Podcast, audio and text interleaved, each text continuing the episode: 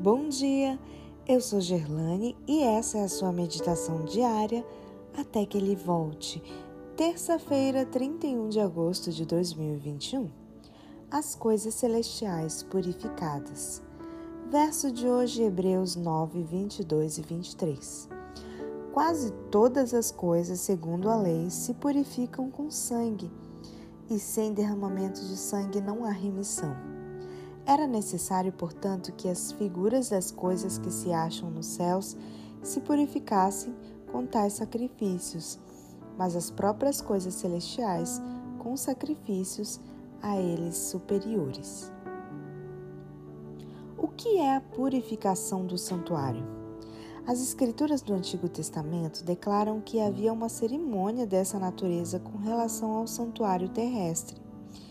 Mas será que no céu há alguma coisa que precisa ser purificada? O capítulo 9 de Hebreus menciona claramente a purificação de ambos os santuários, o terrestre e o celestial. A purificação, tanto no serviço tipológico quanto no real, deveria ser realizada com sangue. No primeiro, com sangue de animais, no último, com sangue de Cristo.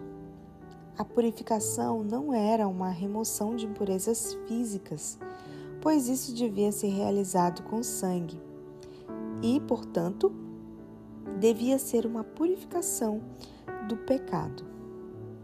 Mas como pode o pecado ter alguma relação com o santuário, seja no céu ou na terra? Assim como na antiguidade os pecados do povo eram transferidos simbolicamente para o santuário terrestre por meio do sangue da oferta pelo pecado. Também nossos pecados são de fato transferidos para o santuário celestial, mediante o sangue de Cristo.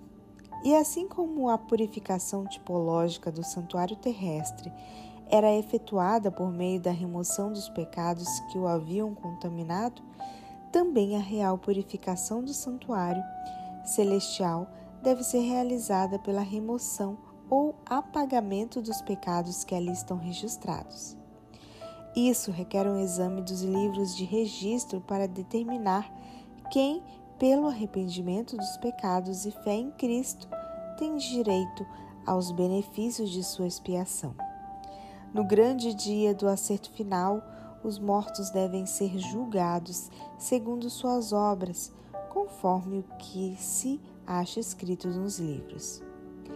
Então, pela virtude do sangue expiatório de Cristo, os pecados de toda pessoa verdadeiramente arrependida serão eliminados dos livros do céu. Mas Cristo pede agora em favor de seu povo não somente completo perdão e justificação, mas também participação em sua glória e o direito de se assentarem em seu trono.